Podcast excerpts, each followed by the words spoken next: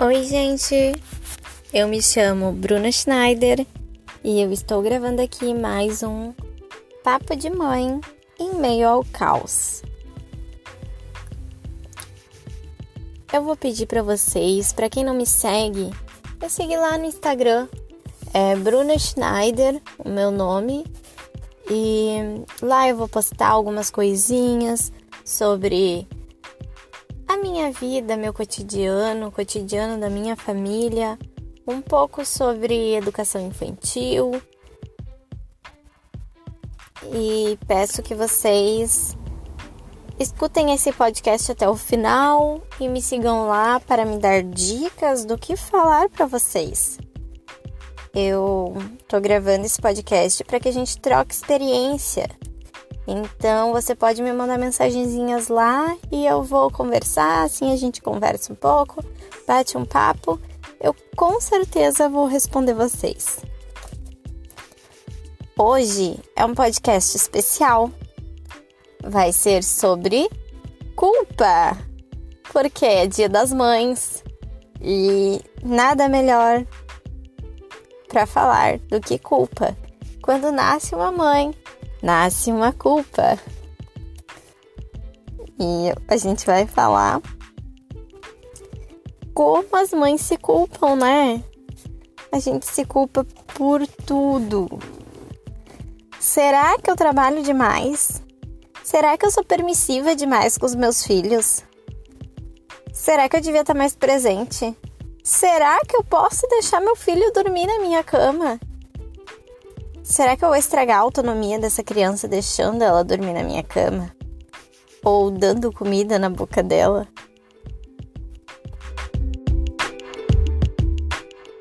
Nós nos culpamos pelo desenvolvimento do nosso filho e pelo que ele vai se tornar no futuro. Mas algumas sociedades não são assim. Tem algumas crianças africanas, como a dos da sociedade dos Hausa, na Nigéria, é comum que as mulheres amamentem os bebês que não são seus. E da porção indígena da América do Norte, é normal que as crianças entre 5 a 9 anos sejam responsáveis cuidando dos seus irmãos mais novos. Você imagina sua filha de 5 a 9 anos cuidando do irmãozinho? Meu Deus! E no Japão, os meninos dormem na cama dos pais até os 10 anos de idade.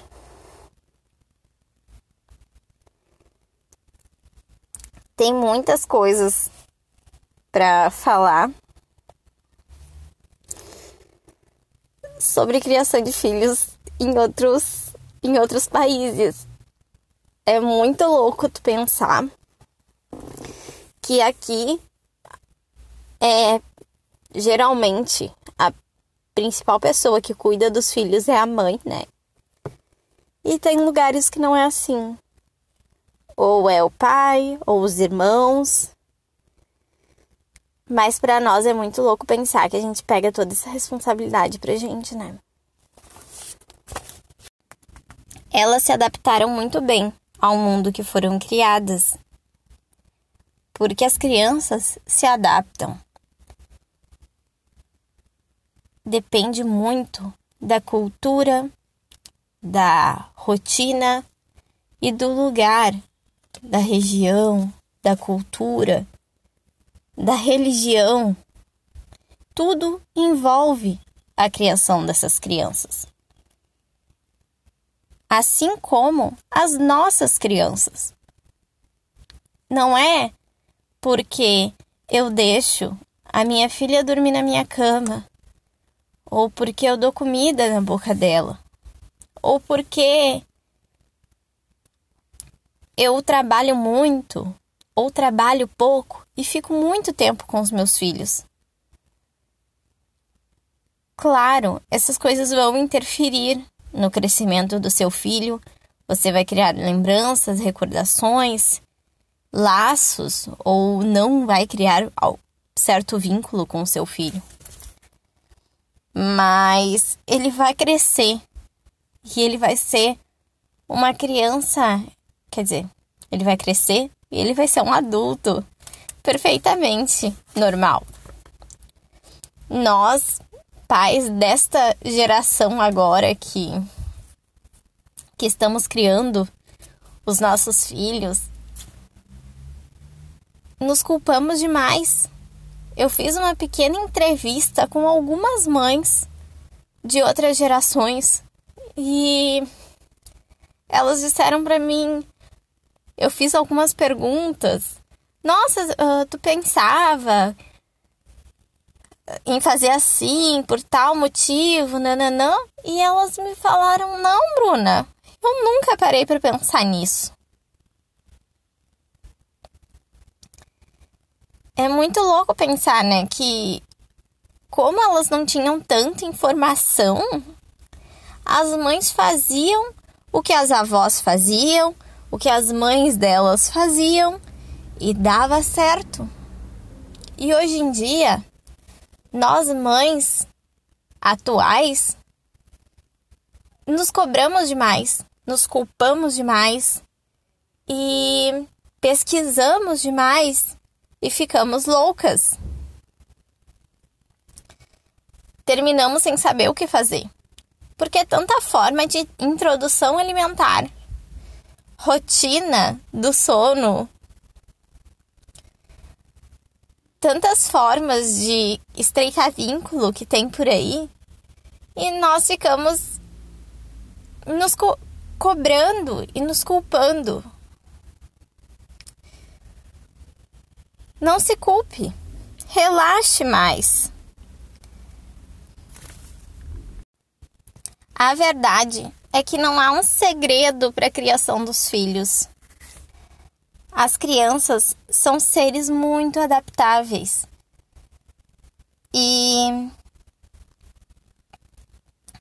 você não precisa ficar se perguntando o tempo todo como agir. Isso é extremamente exaustivo. Relaxe mais. Aceitar que você não tem 100% do controle na criação dos seus filhos é um desafio e tanto. Quando ainda mais se vive em uma sociedade que torna tudo culpa dos pais.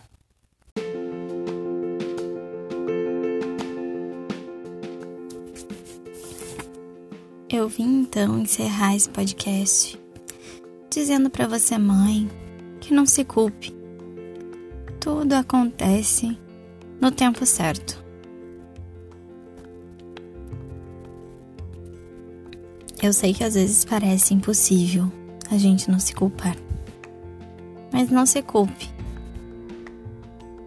Eu sei que você talvez se sinta culpada, geralmente as mães se sentem culpadas, mas nem tudo é culpa sua. Foi por isso que eu fiz esse podcast. Vim encerrar ele assim. Um, hoje é um dia antes do Dia das Mães. E hoje mesmo, mesmo eu fazendo esse podcast para vocês, hoje mesmo eu me sinto culpada. Se você conseguir se libertar dessa culpa, será libertador. Se não, tente se culpar menos. Às vezes as coisas não saem exatamente como devem sair. Mas tudo acontece no tempo certo. E o seu filho e filha vai chegar lá no futuro e vai entender que você deu o seu melhor. O melhor que você podia dar. Mesmo que tentamos muito, nunca seremos perfeitas. Então, tente não se culpar. É assim que eu vou encerrar esse podcast. Saiba que você é perfeita do jeito que é. Você é a mãe que seu filho tem que ter. Você é a pessoa que vai ensinar ele e vai estar com ele ou com ela, com seus filhos. Você foi a pessoa escolhida. E você está dando o seu melhor. Então se sinta feliz, honrada. Se sinta amada, porque seu filho te ama. E garanto que muitas outras pessoas te amam também. Esse papel que você está fazendo na vida dessa pessoa, dessa criança, desse adolescente, é muito especial. Então, para você, feliz Dia das Mães. Você que é mãe de coração, mãe biológica, você que é mãe, tendo gerado ou não. Parabéns pelo seu dia. E até a próxima. Beijinhos.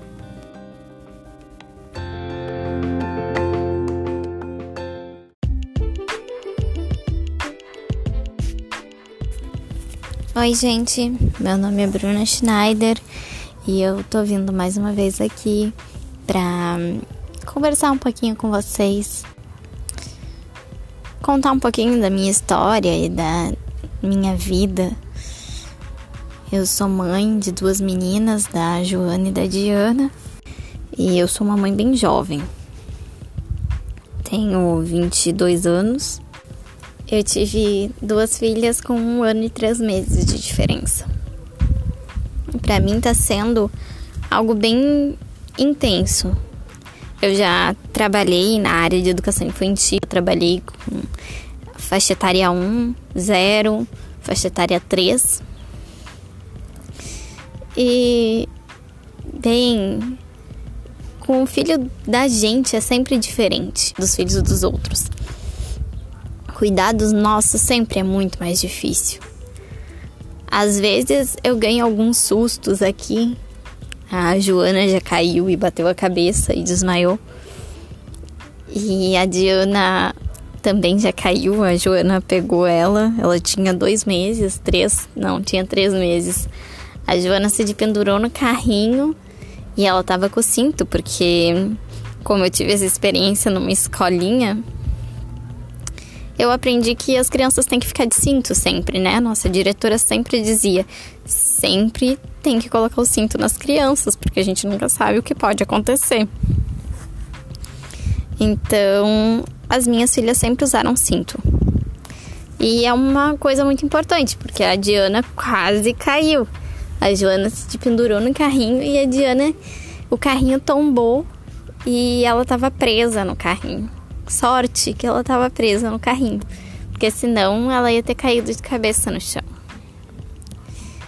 E eu tô dividindo isso com vocês porque as pessoas me perguntam: ai, Bruno, eu nem sei como tu dá conta. A verdade é que eu não dou conta.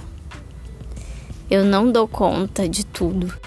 Da casa das minhas filhas, da minha faculdade, dos meus trabalhos, né? Eu não dou conta de tudo. Mas às vezes essa semana, principalmente que se passou, eu nem gravei podcast para vocês. Porque foi uma semana, nossa, que eu fiquei tão exausta. Só que eu tô gravando isso para contar que você não tá sozinha. Você não tá sozinha nisso. Eu também me sinto exausta. Às vezes também as meninas dormem e chegam de noite. Eu tô exausta e eu nem tomo banho e vou dormir. Isso acontece aqui também. Às vezes a gente sente que não é o suficiente.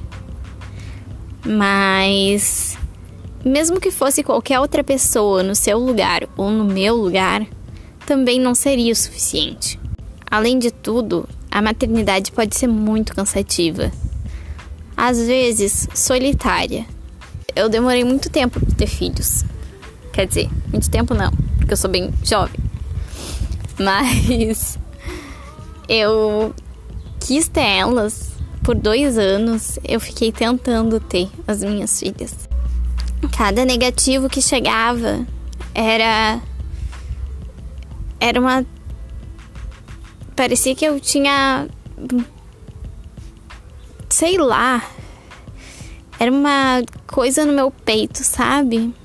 Um aperto. Cada vez que eu via aquele negativo. E eu sabia que a minha hora ia chegar. E chegou. E chegou duas vezes. Tô gravando também pra você que acha que tá demorando muito para chegar a sua vez. Ela vai chegar. Não precisa ficar ansiosa.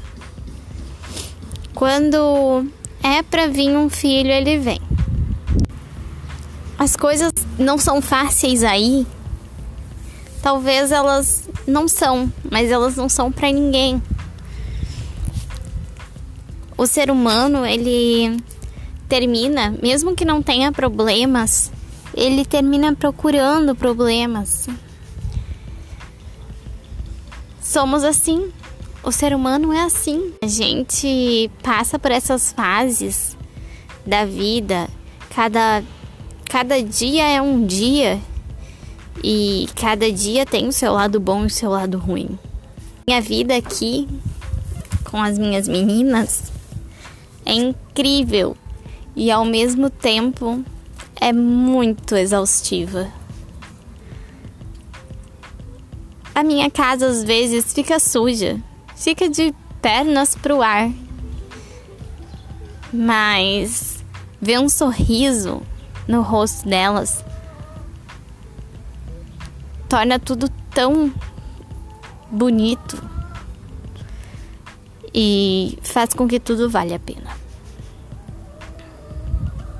Hoje eu ia gravar um, um áudio falando um pouco sobre como auxiliar você, mãe, que tá com dificuldades para incentivar o seu filho a ler e a escrever.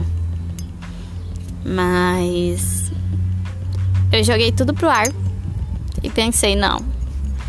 Hoje eu vou gravar a realidade. Eu vou gravar o quão, o quão difícil é ser mãe. E eu acho que eu tava precisando gravar isso. Porque às vezes as mães ficam achando que é tudo muito. O que eu posto no Instagram é muito perfeito. Mas não é perfeito. E tudo bem não ser perfeito. A minha vida não é perfeita, assim como a sua não é perfeita e a de ninguém é perfeita. Tem altos e baixos? Tem. Às vezes somos nós mesmos que fazemos ser assim. Com que seja assim. Mas.